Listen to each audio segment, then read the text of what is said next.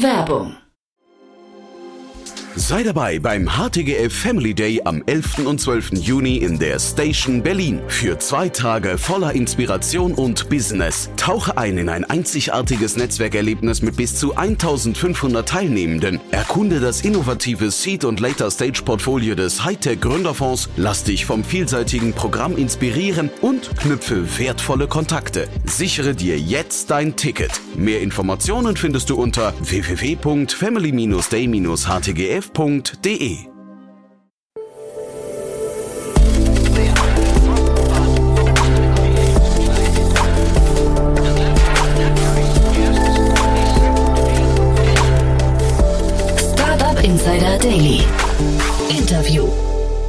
Herzlich willkommen zu Startup Insider Daily. Mein Name ist Jan Thomas und heute geht es mal wieder um ein Thema, das ich neulich erst mit einer unserer Expertinnen im Rahmen von Investments und Exits besprochen habe. Denn ich spreche heute mit Joel Tasche. Er ist Founder und Co-CEO von CleanHub.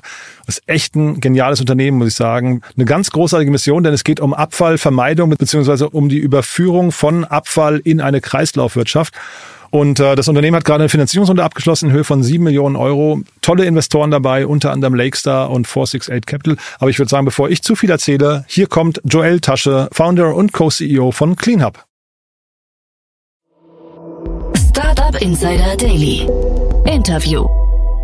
Sehr schön, ja, ich freue mich. Joel Tasche ist hier, äh, Gründer und Co-CEO von CleanHub. Hallo Joel. Hallo Jan, freut mich hier zu sein. Ja, toll, dass wir sprechen. Ich habe ja neulich mit Tina Dreimann über euch schon gesprochen äh, und wir waren beide ganz angetan von dem, was ihr macht. Äh, bevor ich die Punkte äußere, die äh, Tina vielleicht auch nochmal angemerkt hat, lass doch erstmal vielleicht einsteigen. Äh, wie würdest du denn beschreiben, was ihr macht? Ja, ähm, wir entwickeln oder wir finanzieren Abfallsammelsysteme in Ländern, wo es die heute eigentlich nur sehr beschränkt gibt. Und das ist damit auch die Antwort auf Plastikverschmutzung, weil ein großes Kernproblem ist, dass zwei Milliarden Menschen auf der Welt nicht an eine Abfallentsorgung angebunden sind und somit eigentlich keine andere Wahl haben, außer ihren Müll in der Natur zu entsorgen. Ähm, und das ist das Problem, was wir angehen. Dazu werden wir von Konsumgutunternehmen finanziert und mit dem Geld wird dann vor Ort eben Abfallsammelinfrastruktur aufgebaut und äh, ja, Plastik gesammelt, bevor es überhaupt ins Meer geht ich hatte mir das auf eurer Webseite angeguckt. Ihr habt ja verschiedene Modelle, also Pricing-Modelle und äh, wahrscheinlich mhm. so hinten raus wird es dann richtig spannend. Diese großen Unternehmen, wie viel braucht ihr davon, um profitabel arbeiten zu können?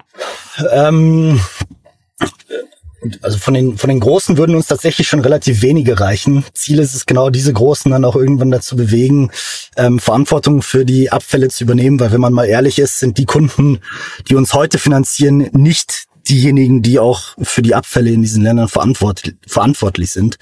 Ähm, also von den, von den ganz Großen würden uns vermutlich schon so fünf, sechs reichen, wenn die wirklich für, für alle Abfälle Verantwortung übernehmen, dann wären wir sehr gut aufgestellt.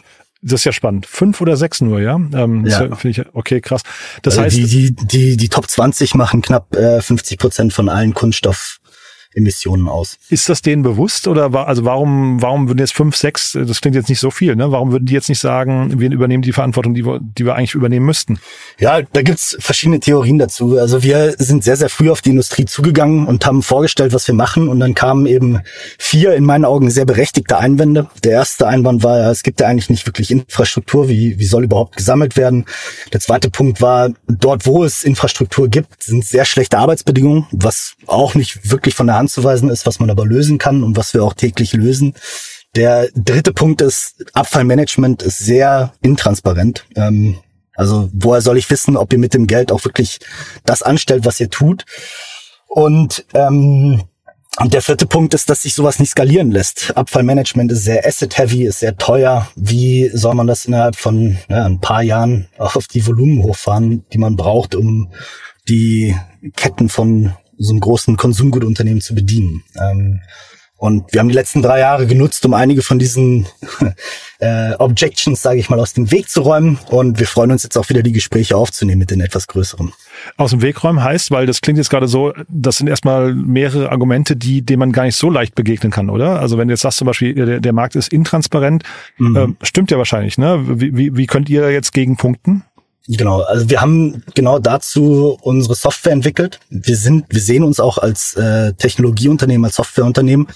Das heißt, wir finden lokal in den Märkten ähm, Abfallunternehmer, also Unternehmen, die wirklich heute auch schon Abfall sammeln und diese finanzieren wir.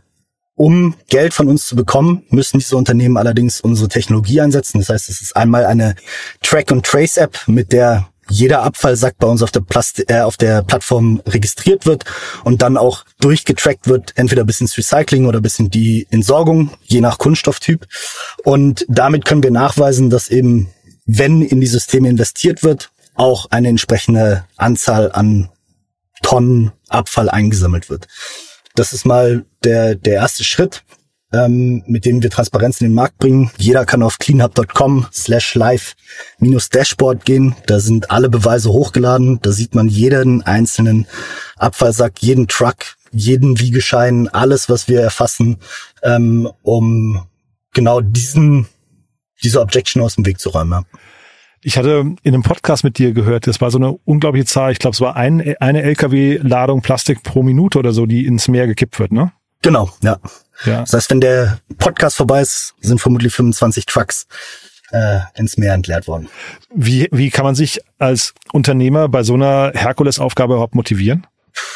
Äh, eigentlich ist genau das die, die Motivation. Ich, es, es, gibt ein sehr, sehr schönes Zitat von, von dem Gründer von Patagonia. Ist vielleicht schon fast ein bisschen ausgelutscht, die als Beispiel heranzuziehen, aber ähm, er sagt, die, die einzige Antwort auf or the, the answer to depression is action.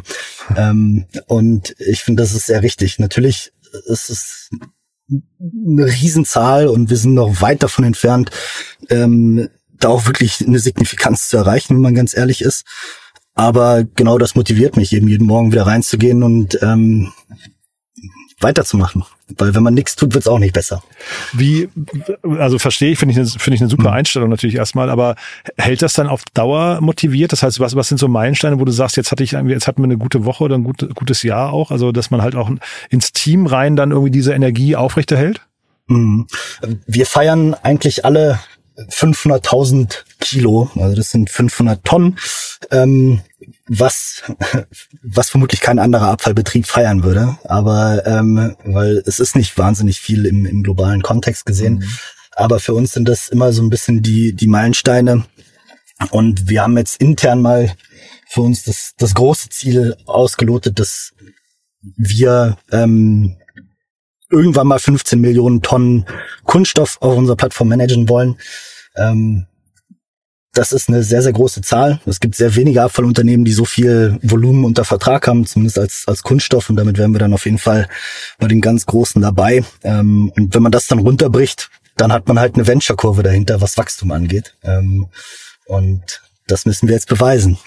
Wie geht es denn weiter, wenn, also jetzt äh, sagst du auf der Plattform haben, aber was ist denn der Schritt, wenn ihr jetzt das Plastik eingesammelt habt? Ja, also wir sammeln da grundsätzlich alles ein, was aus dem Haushalt kommt. Ein Teil davon ist Kunststoff, andere Teile davon können auch Papier, Kartonage etc. sein. Mhm. Grundsätzlich incentivieren wir aber die Sammlung von allen Trockenabfällen aus dem Haushalt. Mhm. Ähm, das ist mal das Erste. Die Credits werden aber nur ausgestellt in unserem System für Material, wo wir auch sagen können, dass durch den Credit ein ähm, eine Zusätzlichkeit entsteht. Und das sind eben vor allem die Materialien, die nicht recycelt werden können. Wenn ich zum, um, um ein Beispiel zu machen, es gibt Chipsverpackungen, da hat man einen Aluminium-Kunststoffverbund und dann hat man ähm, eine PET-Wasserflasche. Und wenn ich eine Tonne von diesen PET-Wasserflaschen sammeln, dann kann ich das Material für ungefähr 1200 bis 1800 Dollar auf dem freien Markt verkaufen, weil zum Beispiel die Fashion-Industrie einen sehr großen Nachfrage für ähm, PET hat. Wenn ich jetzt aber ähm, einen Kunststoff-Aluminium-Verbund habe, wie in einer Chipstüte, dann lässt sich der nicht mehr recyceln. Ich kann daraus also kein neues Produkt mehr machen. Und damit, wenn ich kein Produkt machen kann, kann ich auch nichts verkaufen. Damit bleiben noch zwei Alternativen übrig, die ich mit diesem Müll machen kann. Das eine ist, ich kann die Energie zurückgewinnen, indem ich es verfeuer, indem ich das zu, zu einem Brennstoff mache. Das andere ist, indem ich das einfach auf, ein, auf eine Deponie schmeiß. Ähm, so, das Problem ist grundsätzlich, stellt sich diese Frage bei uns nicht, weil es gibt ähm, in ganz vielen Ländern der Welt keine vernünftigen Deponien. Das heißt, die werden nicht abgesichert, weder Richtung Grundwasser. Das heißt, das ganze Sickerwasser geht auch wieder ins Grundwasser oder diese Deponien werden angezündet, um das Abfallvolumen zu reduzieren und dann verbrennt der Müll unter offenem Himmel. Die zweite Möglichkeit ist am Ende des Tages die sogenannte thermische Verwertung, wo die Energie zurückgeholt wird. Und das müssen wir heute tatsächlich über die Zementindustrie machen. Ähm, dort wird Kohle ersetzt als Brennstoff durch die durch den Kunststoff. Ähm, das hilft dem Zementwerk tatsächlich auch die Emissionen zu reduzieren. Und das Gute daran ist, die verbrennen bei sehr hohen Temperaturen. Also die brauchen ungefähr 1200 Grad, um den Limestone Inputmaterial zu schmelzen. Und bei 1200 Grad entstehen keine Toxine und keine Furane mehr. Ähm, das ist sehr wichtig, weil es dann eine relativ saubere Verbrennung ist, ohne Rückstände. Man hat natürlich immer noch den, den CO2-Abdruck. Den hat man aber in jeder Abfallverbrennung. Und wir sagen immer, das ist die beste, schlechteste Option. Und wir sind sehr, sehr offen für andere äh, Optionen. Wir haben das auch vertraglich entsprechend festgehalten, dass wir, sobald sich eine bessere, kreislauffähigere Option auftut, ähm, dass wir das Material auch entsprechend dort reinlenken können. Mhm. Ne, ein Punkt, das war jetzt gar keine Kritik, sondern ich glaube, ja. Tina und ich, äh, wir haben euch, euch beide gefeiert, ne, haben wirklich gesagt, es mhm. ist genial, dass ihr das macht. Ähm, ein Punkt von Tina, als ich gefragt hat, ob äh, Better Ventures investieren würde, hat sie gesagt, na ja, ähm, man versucht bei Better Ventures eigentlich eher an das an die Wurzel des Problems ranzugehen, nämlich dass das mhm. quasi gar das Plastik zum Beispiel in dem Fall gar nicht ähm, irgendwie entsteht, dass man also ja. Kompensationsprodukte für Plastik irgendwie entwickeln würde äh, ja. und nicht hinterher das Problem quasi, wenn es schon entstanden ist, versucht zu lösen. Äh, siehst du euch irgendwann auch nach vorne in der Wertschöpfungskette da irgendwie früher eingreifen? Ich glaube, wir haben einen deutlich höheren Einfluss, als man denkt, weil bei 50 Prozent der Unternehmen, wo wir anrufen, die wissen nicht mal, wie viel Kunststoff sie produzieren. Ähm, das finden die erst über das Gespräch mit uns raus. Dann ähm, ist es so, dass es bei uns auch signifikant mehr Kosten verursacht, wenn man äh, seinen, seinen Kunststofffußabdruck ähm, kompensiert. Und der große Unterschied zwischen Plastik und CO2 zum Beispiel ist ja, ähm, ich muss ja Verpackung einkaufen. Das ist für mich eh schon mal ein Kostenblock und ich gebe ja sehr unfreiwillig, äh, sehr unfreiwillig mehr Geld für etwas aus. Ähm, das heißt, Verpackung ist häufig schon sehr, sehr weit nach unten reduziert. Wenn man das jetzt nochmal eine Spur teurer macht durch eine Zusammenarbeit mit CleanHub, dann führt es auch dazu, dass, ähm, dass ich nochmal einen höheren Anreiz habe zu reduzieren. Mhm. Was wir aber auch sagen ist, wir freuen uns auf den Tag, wo deutlich mehr kreislauffähiges Material im, im Umfluss ist. Das heißt, wenn mhm. Better Ventures eine gute Alternative zu Kunststoff findet mhm. und die zirkuliert, dann ist es für uns super, weil wir digit digitalisieren ja auch diese gesamten ähm, Abfallsammelsysteme. Und selbst wenn ich ein komplett kompostierbares Material entwickle, dann möchte ich ja immer noch nicht, dass die Leute das auf die, Schmaße, äh, auf die Straße oder ins Meer schmeißen. Also ich werde auch sauer, wenn mein Nachbar die Bananenschale auf, auf den Gehweg schmeißt. Ähm, das Zeug muss trotzdem eingesammelt werden. Und mhm. darum geht's uns eigentlich. Also wirklich global Abfallsammelstrukturen, dass auch die Bananenschale idealerweise irgendwann in den Kompost kann ähm, und dann ja, zu, zu Dünger umfunktioniert wird oder ähnlichem. Uns geht's um die Sammelsysteme, nicht um das Material. Und dein Nachbar, ich, ich hatte letzte, letztens auch irgendwie so ein merkwürdiges Gespräch mit jemandem, der einfach seinen Dreck auf die Straße geschmissen hat und habe mich mhm. gewundert, dass, also jetzt vielleicht Stichwort Mindset, ne? Also wo mhm. ist denn deiner, aus deiner Sicht der größte Hebel gerade? Ist es quasi der Konsument hinterher und da muss man vielleicht auch global drauf gucken, der, der, sag mal, äh, Konsument in bestimmten Regionen ist vielleicht auch nicht ganz so aufgeklärt wie wir. Mhm. Sind die das oder sind es die Hersteller oder ist es hinterher der, der, der, die Kreislaufwirtschaft oder was würdest du sagen, wo muss man am meisten mhm. ran?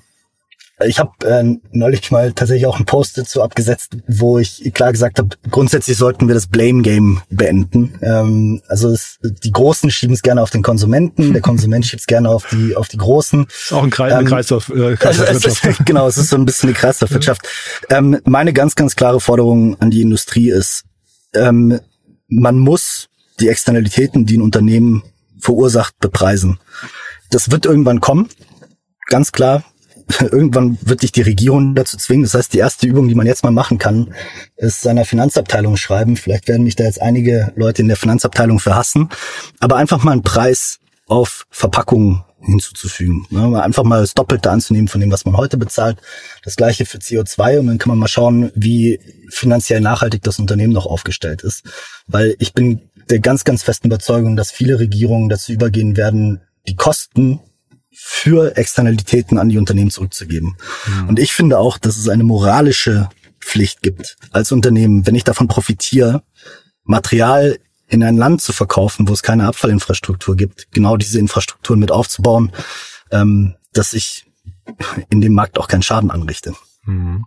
Ich habe tatsächlich äh, unlängst drüber nachgedacht oder mich, mich dran erinnert, ich weiß nicht, ob du das noch kennst, äh, und zwar gab es ja früher so CD-Brenner und, und DVD-Brenner, ne? Und dann ja. Äh, hat die, die, äh, die, der, die Lobby der Musikwirtschaft das ja durchgedrückt, dass quasi jeder Rohling eine MP3-Abgabe hatte, weil man quasi pauschal vorverurteilt oder äh, präjustiziar angenommen hat, dass jeder Dritte oder so anfängt damit ähm, äh, Raubkopien und vor allem Musik zu brennen. Ne? Ja, krass. Ja. ja, und das ist also ja krass, also eigentlich damals auch sehr ärgerlich, muss ich sagen, weil man natürlich irgendwie jeden so vorverurteilt hat, aber zeitgleich können wir ja. das bei Plastik ja auch so machen. Man könnte ja einfach hingehen und sagen, naja, wir gehen aber davon aus, erstmal vorverurteilend oder oder ähm, was nicht, äh, pauschal annehmend, dass jeder seinen Dreck auf den Boden schmeißt, ähm, mhm. bis jemand quasi das Gegenteil beweist als, als Unternehmen. Ja, ähm, ich meine, zu, zu einem gewissen Grad ist das die, die Forderung, die ich auch stelle. Also, dass man für, für jede Tonne Kunststoff oder Verpackungsmaterial, die man in Umlauf bringt, eine Gebühr abtritt, mhm. ähm, mit der die Abversammlung bezahlt wird. So in was, Europa ne? genau. nennen wir das übrigens den grünen Punkt. Ähm, das heißt, das gibt's hier schon. Ähm, und das ist auch der Grund, warum wir als Konsument für die gelbe Tonne nichts bezahlen, ähm, weil das von den Unternehmen getragen wird. Das nennt man erweiterte Produzentenverantwortung. Und das gibt's aber in ganz vielen Ländern der Welt so nicht. Ähm, und in meinen Augen braucht's das aber, mhm. weil Abfallsammlung ohne ähm, ohne Subsidies ist nicht ist nicht möglich. Aber der grüne Punkt, nochmal kurz für mein Verständnis, das ist eine Pflichtabgabe, aber auch nur für bestimmte für bestimmte Materialien, oder? Also Papier genau, zum Beispiel ja. ist doch davon nicht betroffen, oder? Habe ich das falsch? Ähm, es gibt auch eine, eine Abgabe für Papier, ah, die ja. ist deutlich geringer, weil Papier so oder so schon kreislauffähig ist. Mhm. Ähm, aber da stellt sich auch immer die Frage, was ist günstiger? Ähm, ist es günstiger, neues Papier zu benutzen oder Altpapier? Mhm. Und dieser finanzielle Gap muss irgendwo ausgeglichen werden, weil man hat die Sammelkosten, man hat die Sortierkosten, man hat die Wiederaufbereitungskosten. Ähm, und häufig können einfach diese ähm, Wertschöpfungsketten der sogenannten sekundären Rohstoffe, also der Rohstoffe, die man wiederverwendet, noch nicht mit den komplett durchoptimierten Wertschöpfungsketten von von neuen Rohstoffen mithalten, kostenseitig. Mhm. Und eine andere Frage, die mich immer wieder beschäftigt, vielleicht hast du da eine Antwort drauf, ähm, und zwar, man sieht ja in Supermärkten immer wieder verschiedene Lebensmittel in verschiedenen ähm, Darreichungsformen. Du siehst, keine Ahnung, mhm. nehmen wir mal, was ich, Mais oder sowas, den siehst du im Glas, den siehst du aber auch in der Konserve. Müsste mhm. nicht ein, eins von beiden eigentlich der erwiesenermaßen bessere, also nachhaltiger und, und umweltschonendere äh, Verpackungsweg sein? Also warum gibt's dann den anderen noch? Grundsätzlich ja. Ähm, ich würde ähm, es, es kommt immer so ein bisschen auf die auf die Variablen drauf an. Ne? Glas ist, ist schwerer als Aluminium. Ähm, Beides braucht sehr, sehr hohe Temperaturen im Recycling. Aluminium noch mal ein bisschen höher als Glas. Ähm, das heißt, irgendwo wiegt sich das wieder auf. Wenn ich also ein Produkt habe, was weite Wege zurücklegen muss über Logistik, dann macht es Sinn, eine leichte Verpackung zu wählen. Wenn es ein sehr lokales System ist, wo ich nicht so viel Bruchgefahr auch habe, ähm, dann kann ein Glas durchaus Sinn ergeben.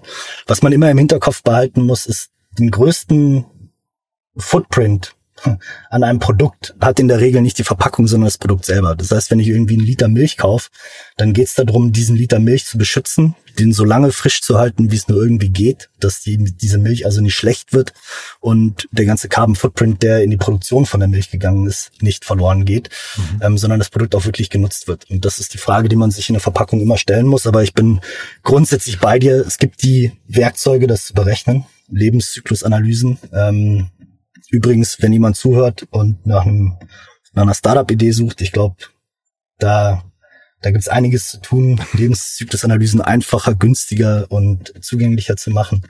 Kann sich gerne bei mir melden. Ähm, ja, aber, das, das klingt ja spannend, ja. Also das ja. heißt, da verlinken wir nochmal deine, deine, deinen LinkedIn-Kontakt und sowas.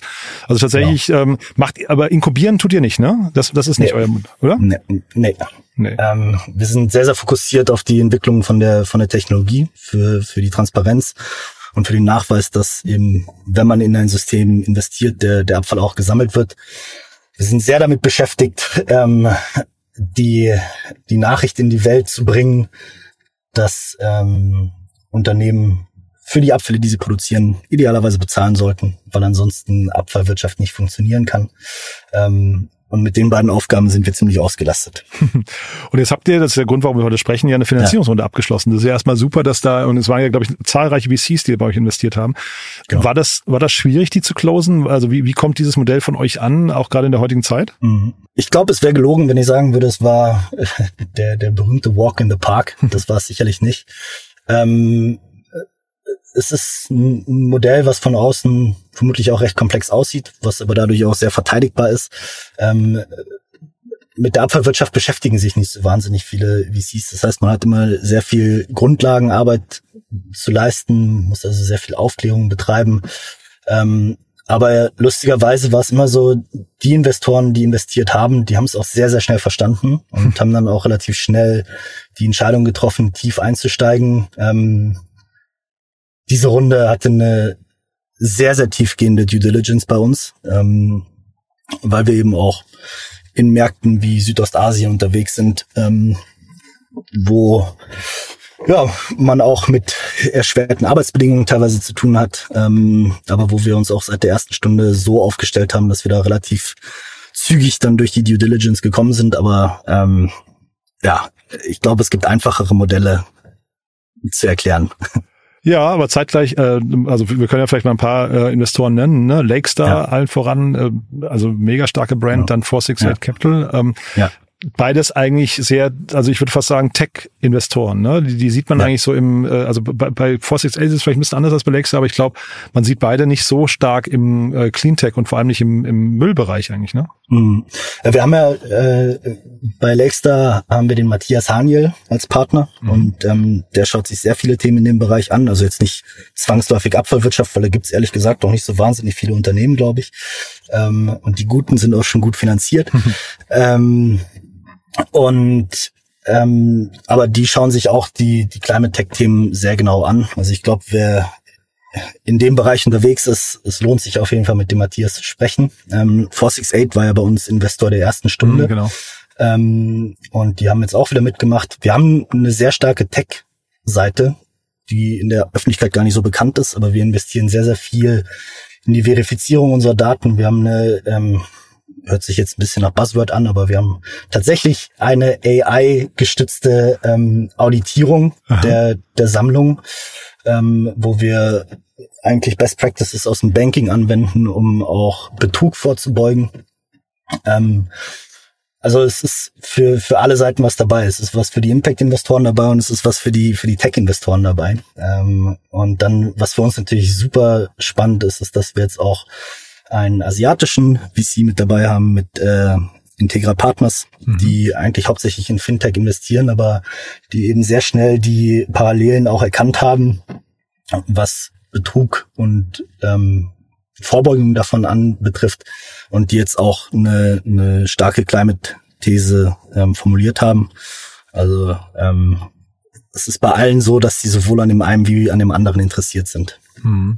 Übermorgen Ventures habe ich noch gesehen und dann, genau. äh, ich glaube, die Heilemann-Brüder sind bei euch mit dabei, ne? Mit, ich weiß genau, gar nicht, Enyu oder so, ne? Ja, genau. Ja, Enyu ähm, ist dabei. Übermorgen ist wieder mitgegangen. Die waren ja auch in der letzten Runde ähm, mit dabei. Übrigens ein ich sage das nicht, weil ich jetzt hier live bin, aber wirklich ein hervorragender Investor. Wer mit dem Alexander Langgut arbeiten darf, kann sich auf jeden Fall über sehr viel Support freuen. Ähm, da kann man wirklich nur Werbung machen. Ähm, sehr positive Zusammenarbeit. Und dann hatte ich gesehen, Stefan Groß-Selberg ist auch dabei, ne? Von BCG genau, ja. Ventures oder Digital, ich weiß gar nicht genau. Ähm, äh, das ja. klingt so ein bisschen so nach eurer Brücke schon in Richtung Corporate-Welt eigentlich, ne? So in genau, Markenwelt. Ja. ja. Und äh, was, was auch schön ist, ähm, eigentlich alle Partner, die was mit Circularity zu tun haben, sind auch mit dabei. Ähm, was für uns natürlich auch nochmal auf verschiedenen Ebenen wertvoll ist, weil die genau wissen, was in den Unternehmen vorgeht in Richtung Circularity, ähm, aber auch einfach ein wahnsinniges Wissen nochmal mit mit an den Tisch bringen. Mhm. Luisa Neubauer hat ja neulich auf der UMR eine schöne Rede gehalten, finde ich, ne, wo sie nochmal gesagt hat, hey, das Wichtigste, was ihr eigentlich machen könnt oder ähm, euer wichtigstes Asset äh, ist eure Arbeitszeit. Ne? Also guckt, ja. guckt, bei wem ihr arbeitet. Man hat so das Gefühl, wenn, also ihr habt ja auch ein paar Personalien bekannt gegeben, man hat so das Gefühl ja. bei euch, äh, das Thema Impact und Purpose, das äh, kommt richtig gut an. Ne? Da ist so die, die nächste Generation von, von Menschen will, glaube ich, an solchen Themen arbeiten, oder? den Eindruck habe ich auf jeden Fall auch und, kann das bestätigen. Und wir freuen uns natürlich extrem. Also wir haben jetzt gerade ähm, wurde ja bekannt gegeben, dass, dass Louis Fitzner auch zum Co-CEO wurde, worüber ich mich wahnsinnig freue, weil er einfach sehr, sehr viel Erfahrung im, im Company Building mitbringt. Ähm, und ich glaube auch, ähm, dass man davon extrem viel lernen kann. Und dann haben wir den Nils neu als COO mit dazu bekommen, ähm, der vorher bei, bei Lemon One war, äh, auch als COO und da jetzt einfach auch leadership-seitig nochmal deutlich aufgestockt haben, weil es in meinen Augen auch genau das jetzt für die nächste Wachstumsstufe braucht. Und ähm, ich glaube, das ist auch so ein bisschen vielleicht der Aufruf an, an alle draußen, die sich überlegen, was sie mit ihrer Zeit anstellen sollen. Ähm, ich glaube, wenn man sich die heute schmutzigen Industrien anguckt, ähm, und ich zähle da durchaus die Abfallindustrie mit dazu und sich überlegt, wie kann ich die um ein paar Grad ähm, sauberer aufstellen, dann kann man im Zweifel nochmal deutlich mehr bewegen, als wenn man ähm, ja, vielleicht in seinem bestehenden Job bleibt. Mhm. Ich glaube, links und rechts ja. zu gucken macht immer Sinn. Ne? Ich glaube, das ist, genau. der, und wir haben ja heute mit, das ist ja so der, sagen wir, der Vorteil, Nachteil vielleicht auch, aber der Vorteil, dass man so viele Informationen heutzutage hat, dass man einfach, man kann sich nicht mehr wegducken. Man kann nicht sagen, ich habe es nicht gewusst. Ne? Das ist so, ja. ja. Und wie gesagt, äh, es macht, also mir zumindest macht wahnsinnig viel Spaß. Ja, das, das merkt man auch. Ne? Finde ich, ja. ist ja auch äh, cool jetzt mit der Finanzierungsrunde, ist ja auch die Bestätigung dann dafür. Jetzt hast ja. du gerade gesagt, nächste Wachstumsstufe. Wo führt die euch hin? Was würdest du sagen? Was ist so das, das, der nächste Meilenstein? Ja, wir haben drei Dinge, die wir jetzt mit dem Geld erreichen wollen. Das, das erste ist ganz klar, weiter die Technologie auszubauen. Ähm, wir merken, dass gerade aus der, aus der Abfallseite, vor allem aus den Ländern, wo, wo wir aktiv sind, großer Bedarf besteht auch den Betrieb zu, den Betrieb zu digitalisieren. Also es ist nicht nur, man muss jetzt da diese Tracking-App einsetzen, sondern die Daten, die da rausgezogen werden, sind auch wirklich wertvoll für die Unternehmer. Ähm, und uns da breiter aufzustellen, wirklich als Operating-System für die Abfallwirtschaft. Ist ein ganz großes Thema bei uns. Das zweite große Thema ist, dass wir natürlich wachsen wollen. Ähm, das heißt, deutlich mehr Marken überzeugen und da auch wie vorher schon angesprochen, den Dialog mit den Großen suchen. Ähm, und als dritten Punkt, wir haben mittlerweile Zugang zu sehr vielen Abfallstoffen, die man auch durchaus recyceln kann. Und da mal die, die Fühler auszustrecken, inwiefern man auch die recycelbaren ähm, Ströme verkaufen und traden kann. Und das klingt so, wenn, man jetzt mal drüber nachdenkt, wer sich bei euch melden kann. Also Mitarbeiterinnen und Mitarbeiter klang gerade schon durch, aber das klingt auch so, als braucht ihr Industriekontakte, mit denen ihr vielleicht einerseits, also Marken sowieso wahrscheinlich, ne? Die, du hast ja gerade gesagt, es gibt ein paar große Marken, die sich 50 Prozent ja. aufteilen. Von denen können sich gerne wahrscheinlich alle melden. Ne? Und ja. Dann aber auf der anderen Seite wahrscheinlich eben auch Industriepartner, die mit euch mal in die, in die kreative Verarbeitung von, von den Rohmaterialien gehen, ne? Genau. Wir haben, wir haben tatsächlich äh, ein, ein Kopfgeld auf einer Lösung. Ähm, wer, wer uns sagen kann, was wir besser mit den äh, Mehrschichtverpackungen, also mit Aluminium, Kunststoff verbinden machen können. In den Märkten, wo wir aktiv sind, äh, sind aktuell 10.000 Euro Finders Fee drauf. Ach ja, okay. Ja, also, äh, das heißt, da, da geht's um wirtschaftliche Lösungen oder da geht's um genau. äh, ja? Also kann kann auch gerne mit einem Financing Gap sein. Ähm, den wir mit dem, mit dem Plastic Credit schließen können. Aber es muss ein klares Produkt am Ende stehen, was kein Brennstoff ist. Mhm. Spannend. Cool. Das ist nicht so einfach, aber vielleicht hört jemand zu. Ja, nee, verlinken wir auf jeden Fall mal in den Show Notes. Äh, Finde ich eine, eine wirklich geniale Mission, Joel, muss ich sagen. Ähm, haben wir denn für den Moment was Wichtiges vergessen aus deiner Sicht? Trennt euren Müll. Das ist, das ist in Deutschland mit das Wichtigste, was man machen kann. Auch ja. wenn euch viele Leute was anderes erzählen. Sag mal, und vielleicht da nochmal, also Deutschland ist doch wirklich so eins der am weitesten entwickelten Länder überhaupt. Warum, warum haben wir das noch nicht geschafft, das irgendwie äh, weiter so als vielleicht sogar als Exportschlager ähm, äh, mhm. aus Deutschland heraus zu, äh, zu exportieren? Mhm. Ich glaube, wir haben relativ starke Legislation, also eine, eine sehr starke Regulierung über, über das Kreislaufwirtschaftsgesetz. Aber wir machen schon auch nicht alles richtig. Also Deutschland exportiert auch noch relativ viel Abfälle und Deutschland hat über die letzten Jahre 80 Müllverbrennungsanlagen aufgebaut, die konstant gefüttert werden wollen. Ähm, und diese Anlagen werden eben leider häufig auch über 50 Jahre abgeschrieben. Das heißt, sehr viel von dem, von dem Abfall, der gesammelt wird, geht in die Verbrennung. Das kann man aber als Konsument eben insofern vorbeugen, wenn man wenig Fehlwürfe produziert, also wenig in die Eimer schmeißt, was dort nicht reingehört und gleichzeitig viel von dem, was dort reingehört. Ähm, weil dann kann der gelbe Sack auch funktionieren, dann können wir höhere Recyclingquoten haben. Aber wenn man seine Abfälle in die schwarze oder seine Recyclingabfälle in die schwarze Tonne schmeißt, dann stehen die Chancen sehr schlecht, dass daraus wieder ein neues Produkt werden kann. Also daher der Aufruf zur Mülltrennung. Mhm auch da, ne, Mülltrennung ist so quasi der Schritt nach Müll überhaupt, der anfällt. Ne? Ich ja, glaube auch, das ja, ist nochmal wichtig, dass genau. man immer guckt, äh, muss ich denn überhaupt das kaufen oder hat das die richtige Verpackung, ne, was ich vorhin fragte mit dem äh, hier ja. Mais in äh, Aluminium oder Glas und so weiter. Aber ne, vielleicht gibt's ja auch noch einen dritten Weg, wo man irgendwie, ich will jetzt nicht original unverpackt oder so sagen, aber es gibt wahrscheinlich irgendwie mhm. noch ein paar Alternativen, die weniger müllanfällig sind als die herkömmlichen Wege. Ne? Das auf jeden Fall. Am Ende ist es immer so, dass das nachhaltigste Produkt ist das, was man nicht kauft. Ähm, auch bei der Gründung, ne? auch bei der Gründung, äh, finanziell am nachhaltigsten, für die Umwelt am nachhaltigsten. Mhm. Aber die Frage ist, wie realistisch das ist, dass acht Milliarden Menschen aufhören zu konsumieren. Ja. Das heißt, man muss schon die Systeme bauen, ähm, wo sie gebraucht werden. Cool, Joel. Also dann lieben Dank für eure Mission. Ähm, ich würde sagen, ja. wir bleiben in Kontakt. Wenn es Neuigkeiten gibt bei euch, sag gerne Bescheid, ja? Sehr, sehr gerne. Cool. Alles klar, Jan. Bis dahin. Danke dir. Ciao. Ciao. Startup Insider Daily. Der tägliche Nachrichtenpodcast der deutschen Startup-Szene.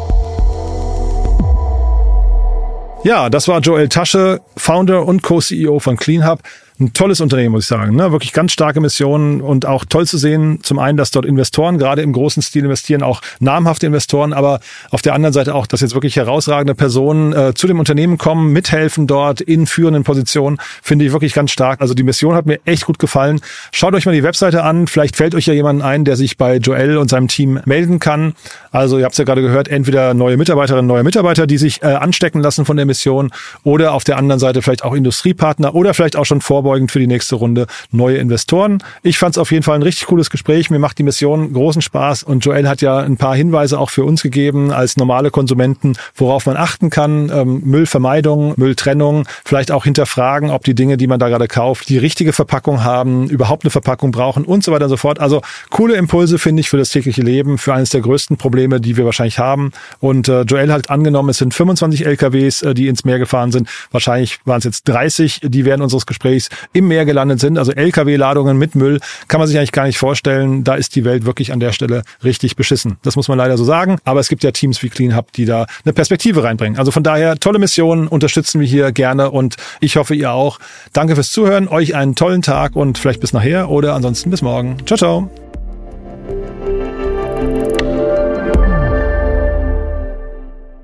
Diese Sendung wurde präsentiert von Fincredible. Onboarding made easy mit Open Banking. Mehr Infos unter www.fincredible.io.